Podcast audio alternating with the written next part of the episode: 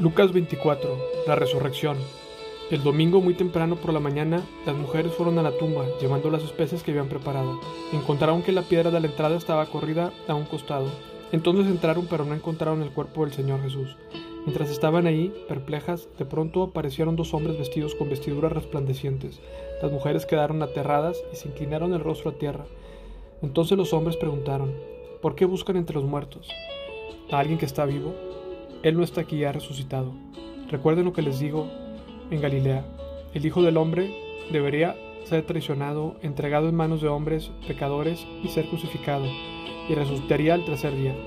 Entonces ellas acordaron lo que Jesús había dicho. Así que regresaron corriendo de la tumba a contarles a los once discípulos y a todos los demás lo que había sucedido. Fueron María Magdalena, Juana, María la Madre de Santiago y varias mujeres más quienes contaron a los apóstoles lo que pasó. Pero los hombres, el relato les pareció una tontería y no les creyeron. Sin embargo, Pedro se levantó de un salto y corrió a la tumba para ver por sí mismo. Agachándose miró hacia adentro y vio solo los lienzos de lino vacíos. Luego regresó a la casa preguntándose qué había ocurrido. De camino a Emaús. Ese mismo día, dos de los seguidores de Jesús iban camino al pueblo de Emaús a unos 11 kilómetros de Jerusalén. Al ir caminando, hablaban acerca de las cosas que habían sucedido. Mientras conversaban y hablaban, de pronto Jesús mismo se apareció y comenzó a caminar con ellos, pero Dios impidió que lo reconocieran. Él les preguntó, ¿de qué vienen discutiendo tan profundamente en el camino? Se detuvieron de golpe, con sus rostros cargados de tristeza. Entonces uno de ellos, llamado Cleofas, contestó, Tú debes ser la única persona en Jerusalén que no oyó acerca de las cosas que han sucedido allí en los últimos días. ¿Qué cosas? preguntó Jesús. Las cosas que le sucedieron a Jesús, el hombre de Nazaret. Le dijeron, era profeta que hizo milagros poderosos y también era un gran maestro de los ojos de Dios y de todo el pueblo. Sin embargo, los principales sacerdotes y otros líderes religiosos lo entregaron para que fuera condenado a muerte y lo crucificaron. Nosotros teníamos la esperanza de que fuera el Mesías que había venido para rescatar a Israel. Todo esto sucedió hace tres días. No obstante, algunas mujeres de nuestro grupo de seguidores fueron a su tumba esta mañana temprano y regresaron con noticias increíbles. Dijeron que el cuerpo había desaparecido, que han visto ángeles quienes le dijeron que Jesús está vivo. Algunos de nuestros hombres corrieron para averiguarlo y efectivamente el cuerpo no estaba, tal como las mujeres habían dicho.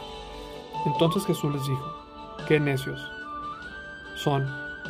Les cuento qué necios son. ¿Les cuesta tanto creer todo lo que los profetas escribieron en las escrituras? ¿Acaso no, ¿Acaso no profetizaron claramente que el Mesías tendría que sufrir todas esas cosas antes de entrar en su gloria? Entonces Jesús los guió por los escritos de Moisés y de todos los profetas, explicándoles lo que las escrituras decían acerca de él mismo. Para entonces ya estaban cerca de Maús y al final del viaje Jesús hizo como que iba a seguir adelante, pero ellos le suplicaron, quédate con nosotros esta noche, ya que se está haciendo tarde. Entonces los acompañó a casa. Al sentarse a comer, tomó un pan y lo bendijo, luego partió y se los dio a ellos. De pronto se les abrieron los ojos y lo reconocieron, y en ese instante Jesús desapareció. Entonces se dijeron uno al otro, ¿no ardía nuestro corazón cuando nos hablaba en el camino y nos explicaba las escrituras? En menos de una hora estaban de regreso a Jerusalén y allí encontraron a los once discípulos y a los otros que se habían reunido con ellos, quienes decían, el Señor ha resucitado de verdad, se le apareció a Pedro.